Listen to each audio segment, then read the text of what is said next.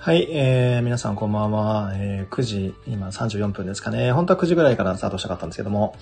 えー、水星逆行の影響で、えー、遅れましたということで、えー、日曜の夜、もうだいぶ皆さんね、早い人だったら寝る時間かななんて思いますけども、えー、配信をしたいと思います。えー、改めまして、えー、プレイヤーズ、えー、日曜日担当ゆずです。えー、声とか、えー、大丈夫ですかね。えー、今日は、さっきもね、ツイッター見てましたら、あの、水星逆行がね、えー、トレンドワードになってまして、お、キコですね。ありがとうございます。えー、トレンドワード上がってまして、昨日の夜だったかな、えー、市中水明とかも入ってまして、ホロスコープとかも入ってまして、いや、最近なんかもうやばいなと、かっこ5位って感じですけど、いや、もう本当に、あの、こういう系のですね、えー、えーなんていうんですかね、保守的なというか、占い的なというか、えー、関係の、えー、ワードがもうたくさんいろんなところでこう、目に、えーえ、目に、目を目にするようになって、いや、これ、このまま進んだらどうなるやろうなっていうね、えー、感じもしますけれども、まあ、個人的にはすごく、この現象はもちろんですけど、好意的に見ていて、えっ、ー、と、うん、これね、いつだったかなどっかのタイミングで、結構前に、まあすごくギブギブ僕はいつもするので、なんか大丈夫なの？みたいな、あの、ことを言われたこととか質問がね、来たこともあったんですけど、あのー、結局この保守的なネタを出しまくることで、つまり自分のこう手持ちのカードを出しまくることでですね、こうやって皆さんの知識が、まあ別にもちろん僕のなんかその発信だけではないけれども、まああの、こうありがたいことに、要するに、なんていうんですかね、太陽星座だけのお話だったのが、あの、月星座であるとか、アセンダントであるとか、まあいろんなところのね、そういうちょっと深いあのテーマ、えー、えー、と、用語を使いながらもお話ししても皆さんこう、ちゃんとこう、なんていうんですかね、それを共通のそのランゲージでお話ができるようになってきてるじゃないですか。それはもちろん僕からだけじゃなくて、こう、星が好きな方ですよね。えー、同士の、え、お話の中でも共通言語がそうやって、え、こう出てくることによって、え、自分とは、本当はこうセグメント的にというか、ライフスタイル的に繋がることがなかったような方たちとも、えー、繋がっていっていらっしゃる方たちとかもね、いらっしゃって、本当にこう、あの、それを見てるのも僕も微笑ましいというか嬉しいというか、まあ、あともっと言うと、そのお金的な得とかがこんだけ出しちゃうともったいなくないのとかね、講座とかやんないのとかよく言われるんですけど、いや、講座でやって、まあ、例えばすごい特定のトピックで深くやるのは全然いいんですけど、あの、ジェネラルなことを、こう、講座でやると、まあ、これはあくまで僕の考えなんですけど、なんていうんですかね、よりは、こう、バーっとこうやって出して、皆さんで共通言語が同じになってきて、なんか盛り上がれる方が、まあ楽しいじゃないと、まあ思うところもあったりして、で、プラス、それがこう、どんどん広まって、こうやって、こう、全体、全、なんていうんですかね、こう、こういう渦になっていくって言ったらいいんですけど、ストリームになっていった方が、まあ多分皆さんも行きやすいだろうし、まあ僕も当然行きやすいというか、要するになんか、いちいち、いちいち星のことをもう、もはや説明しなくてもいいというか、アセンダントとはね、とか言わなくてもよくなってたので、そういう意味ではもう本当に、あの、出しまくってよかったなというか、まあでも実際そういう先生最近すごく増えてきたような気もするので、あの、YouTube とか見てもね、本当にまあ、もう学びたい放題ですし、いや、本当にこう、業界というのも変な表現ですけども、だいぶ、いろんなものがコモンズ化してきたというかですね、えー、コモンズ化しまくってくると、それがコモンセンス化してくるっていうね、まあ、そういう流れが、えー、あるのかななんて、えー、感じておりますと。うん。で、まあ今日話したいのは別にそういうことではなくて、まあそういうふうになんかあのね、あのツイッターのトレンドワードにも現れるようになってきましたねっていうところからの飛躍だったんですけれども、えっ、ー、と、ちょうど明日かな、水星逆行が終わりまして、えー、しあさって、17日ぐらいに、ぐらいじゃないですね、に、えー、木星も、あのー、大牛座の部屋にね、とうとう行こうとなるわけで、ちょうど木星っていう天体が年運をこう司るなんて暗示するなんて言われることがもう多いわけなんですけれども、あのちょうどだからそれで言うと今日14日だから、えー、まあ、年運を司るっていうくらいだから、そこが切り替えポイントになるわけですよね。なので、17日が切り替えだとすると、まあ、そこが1月1日的な波動ね、まあ、元旦的な波動だとするならば、まあ、今ってちょうど、えー、12月の28とかね、9とか、まあ、それぐらいの、えー、感じなわけですよ。なので、あのー、週末じゃなくて何て言うんですか、ちょっとこう一年の締めくくり感みたいな、ああ、なんか、あのー、節目変わるなというか、何かをまたぐなみたいなね、感じが今来てる方も多いんじゃないかななんて思うんですけれども、えー、どうでしょう。うん。あのー、年の瀬感もある中、水星逆行も来ていて、ちょっとそこでストップかかったり、停滞がね、かかったりとかね、してる方も多いような気もしますし、あとは、これは前からお伝えしますけど、そのグランドクロス的なものも、あの、ちょっと今威力が弱ってるような気もしますけど、あの、来てたから、あの、だいぶそこでグハーってね、えー、なってる方も結構いらっしゃったんじゃないかな、なんて、えー、思います。大きな、えー、深層心理のね、こう書き換えとかが起こってる人もいるでしょうし、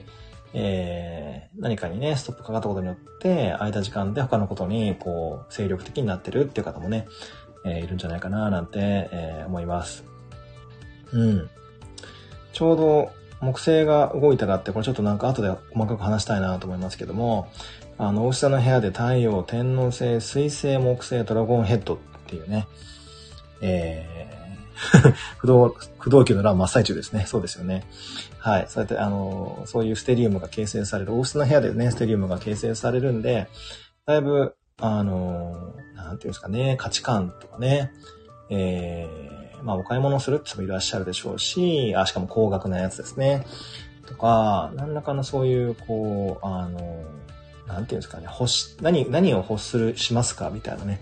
そういうところがね、拡大拡張して変わってくる方は結構いるんじゃないかな、なんて、えー、思います。僕もそれで言うと、ちょうど今日は、あの、僕は今今日長野に来てるんですけど、昨日の朝今日長野かいみたいなね、そんな感じですが、えー、で、一週間ぐらいね、ちょっと僕はこの長野県にいますが、あのなんていうんですか、ちょっとまあ、僕もその大晦日感がある時で結構僕旅に出てる時多いんですよね。あの、その、なので、え、この辺りで、ちょっと一週間あたり、えー、修行というかですね、ちょっといろいろ、えー、なんだ、あの 某、某パンジャガルマ組には負けてられるのでですね ちょっと調整をしようかなと思っております。はい。で、あとなんだっけあ、そうそう。だから木星が切り替わるタイミングなんで、いろいろと変化はあるような気もしますけども、まあ、それは後でね、細かくまたお話をしていきますと。で、えー、今日はこんな感じのとで、ゆるいテンションで、まあ、やっていくわけなんですが、えー、なんだっけ、ライフチェンジブックのコーナーなんですけども、今日はね、ちょっと異色な感じのご紹介になります。えー、これはですね、前回の、ちょっとこれ有料記事になっちゃうんで、他の制度のことはちょっと紹介できないんですけれども、あの、ノートのですね、僕マガジンをやっておりまして、あの、そこので、あの、今、えー、なんだっけ、ドラゴンヘッドか。自分のドラゴンヘッドに向き合うため、もしくは活かすため、あの、課題克服していくための、なんかおすすめの漫画、そういうのバイブスを持ってる漫画を12星座編、12星座ごとにこう、まあ、ピックアップさせていただいたんですけれども、その中で、あの、僕、乙女座、ドラゴンヘッド乙女座だったかなの方向けに、これいいよって言ってご提案させていただいた漫画がありまして、それが、かなり、あの、もちろん、なんていうんですかね、こう、あの、僕の中では近年稀に見るヒットだったんですよ。あの、僕的にツボというか、まあ僕はドラゴンヘッドお友達ではないんですけれども、で、結構各星座の方、別になんかさ、ドラゴンヘッドがなんとかとか太陽がなんとかじゃなくても、かなり、あの、響くんじゃなかろうかと思ったので、今回また別に、あの、この、こっちのあのチャンネルの方でも、あの、ご紹介をですね、あの、させていただければと思います。そう、コメントにもありますけども、そう、2024年にテレビアニメ化も決定してるので、なので、アニメ化されるとさらに今よりもね、あの、鬼滅みたいな感じで、もっと人気が出る、あの、推しの子みたいな感じで人気が出る可能性もあるので、今の間に、えー、読んでることをお勧めしますという感じなんですよ。で、今だったらまだ期間11巻か12巻ぐらいか、のはずだから、サクサクね、一晩とかでいけるんじゃないかなと、えー、思います。はい。で、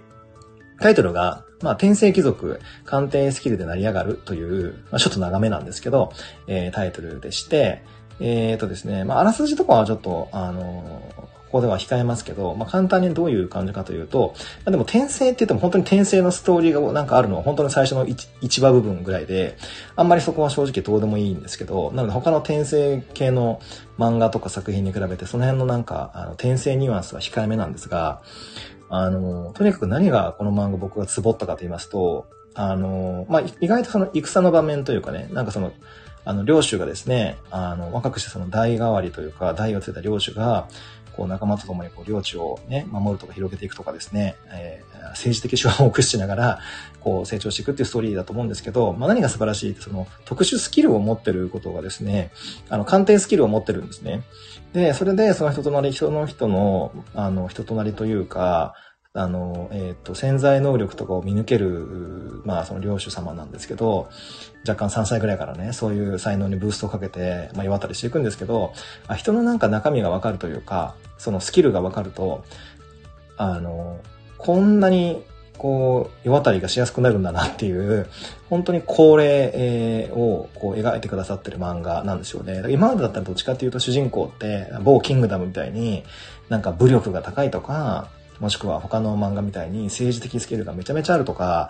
えー、っていうのが意外と描かれ方としては多かった、えー、感じだと思うんですけど、でも今回のその主人公は意外と、その武勇的なところは、まあ初期の頃は意外と下手だったと思うんですけど、その、鑑定スキルがもうべらぼうに高いことで、まあ腕のいい家臣とかですね、そういうこうポテンシャルを持ってる人をバンバン採用していくわけですよね。で、適材適所にこう配置していくんですけど、いわゆるその、なんていうんですかね、一つのパラメータの中では、えー、一つのその判断基準、最、えーえー、基準しかないところでは、あんまりこう使えない人も、適材適所に配置すると、すごいこう使える人になっていくみたいなことがね、まあ、描かれていくんですよ。すごいその人の、その心の機微というか、あの、っていうのを、すごい丁寧に描かれていってる作品で、あの、何が僕が個人的にはすごいツボかというと、あのね、言葉が全編を通してすごい綺麗なんですよね。主人公の人っても常に喋ってる言葉は敬語ですし、あの、パートナーの方に対しても敬語ですし、その辺が過去ツボっていうのもあるんですけど、そのあたりのですね、非常に言葉が、戦とかのシーン、シーンっていうか、戦とかがあるにもかかわらず、あんまりそういうこう、荒れた言葉が出てこない。なんなら多分、タメ口で喋る、いわゆる、なんていうんですかね、こう、メインキャストというか、メイン、えー、キャラクターって一人か二人ぐらいしか多分いないんでしょう。あとみんな非常に丁寧な言葉を、あの、おしゃべりになられるので あの、その辺も僕的にはツボです。はい。言葉が丁寧だと、なんか、そう、バイブスが、なんていうんですかね、澄んでる感じがして、あの、はい。バトル系の漫画まあ、まあ、バトルのシーンはそんなないけれども、で、こんなにこう、澄んでる感じのですね、クリアな波動の近年なかったなっていうか、まあ、今にも過去にもなかったような気もするんですけど、なのでサクサク気持ちよくですね、バイブス高めに、あの、読んでいただけるんじゃないかなと、えー、思います。この鑑定スキルっていうところにね、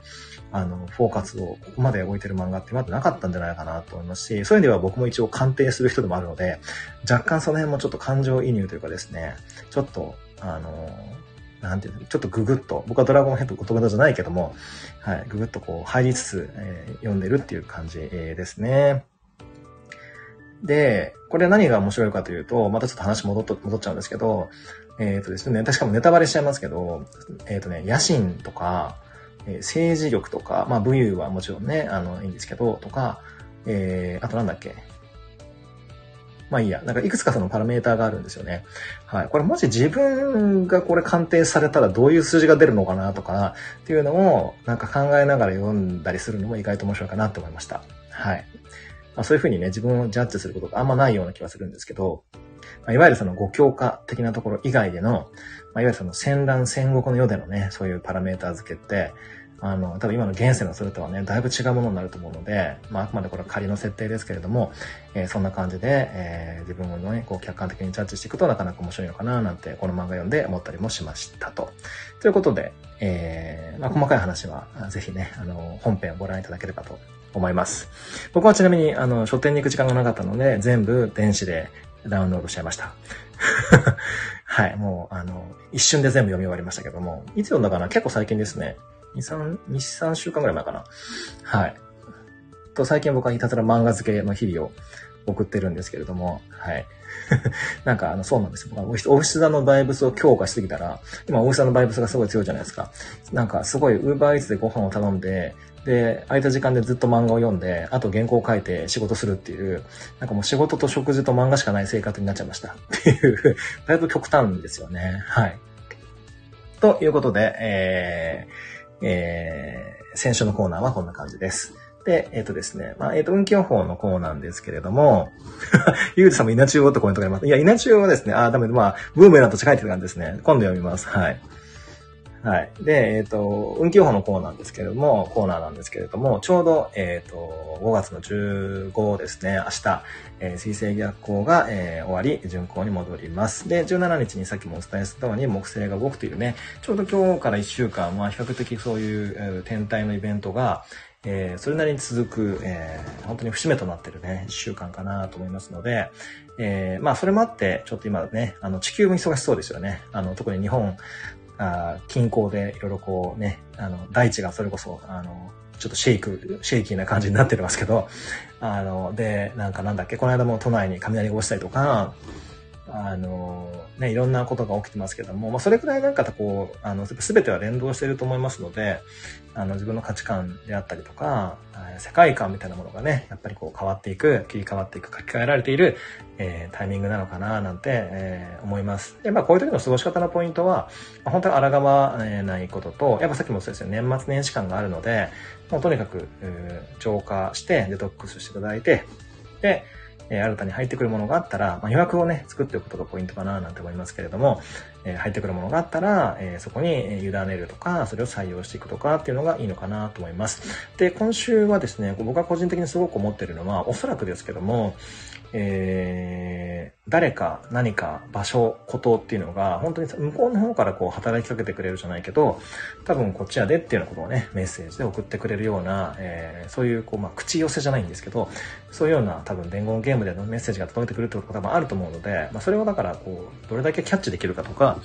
どれだけこう、自分から採用ってこうできるかっていうか、それが結構ポイントなんじゃないかなと、個人的には思ってます。もしくはあれですよね、こう、人に会うのとかも僕は結構個人的におすすめかなと思うので、例えば会った時に、なんかわかんないけど、えー、言うつもりはなかったけど、ポロって言っちゃってるとか、なんか話の流れの中で、そういえばあれやりたかったんだよね、みたいなことをポロッと言っちゃってるとか、あれ今自分の頭で言ったかなとか、自分の口がそれ言ったかなまあでもなんか出ちゃったな、みたいなことってあると思うんですよね。自分の体は一つなんだけど、そのチューニングがどっかと会った時にポロって言っちゃうとか、もしくはビート感ですね、が高まった時に、えー、思わず、あの、あ、それ私もやりたいって言っちゃってるとか、なんかそういうような、うん、結構今ってゾーンに入りやすい時期だと思うので、あの、瞑想とかね、しなくてもゾーンに入りやすかったりすると思うんで、そういうような、こう、ポロッと出ちゃうみたいなところに、えー、意識を向けていただくと、うん、あの、アンダーラインするべき、えー、ことっていうのは、そのあたりに転がってるんじゃないかなとえー、思います。そうですね、本当にそう、魂の声みたいなものが結構ダダ漏れに、えー、なりやすいタイミングかななんて思いますので、えー、それを、まあね、まあ採用するかどうかはもちろん人それぞれその大変のシチュエーションとかも個人によって違うから何とも言えないんですけども、なんかそれが自分らしくなかったとしても、または自分が考える自分らしくなかったとしても、あのー冷静にというかね、客観的に、あ、でもまあやってもいいのかもなっていうね、許可を自分に出していったら、その瞬間から人生が変わっていったりとかっていうことはあるのかもしれません。あの、最近よく僕もパーソナルプラネットだとか、ソーシャルプラネットだとかなんとかっていうね、その本、ブログでもいろいろそういうことを書かせていただいておりますけども、あの、意外とずっとこう思ってて、あれやりたい、これがやりたい、ああなりたいとかっていうのって、あの、出所が、こう、魂の声じゃなかったりもすると思うんですよ。あの、はい。意外とそういうポロリと出たことの方に本質とか、本、本音っていうものがあったりすることも多くて、それは僕の経験的にもそうなんですけど、はい。なので本当にこう流れに、本当にね、おっしゃる通りコメントにもありますが、あ流れに身を任せて、その、あと出てくるものにも委ねてみるっていうことをして、なんか、あの、不要なジャッジをしないことですかね。はい。その方が意外と人生が楽に、えー、進んでいくのかななんてえー、思ったりもします。はい。まあ、昨日のね、ホニャララライブでもお話ししましたけど、本当奥さんすごくナイスな質問も多くて、僕もすごくおしゃべりもしやかった、えー、しやすかった、えー、なーなんて思いますが、すごい盛り上がったね、回だったような思うんですけども、で貴重なお話というか、面白い、こう、金言というかね、えー、下に飛む、まあ、キラーワードとかもね、いっぱい出てきた回でしたけれども、うん、あのー、今はそんな感じでこうポロポロといろんなものが多分そういう何次元とかにつなが出てきやすい時なので、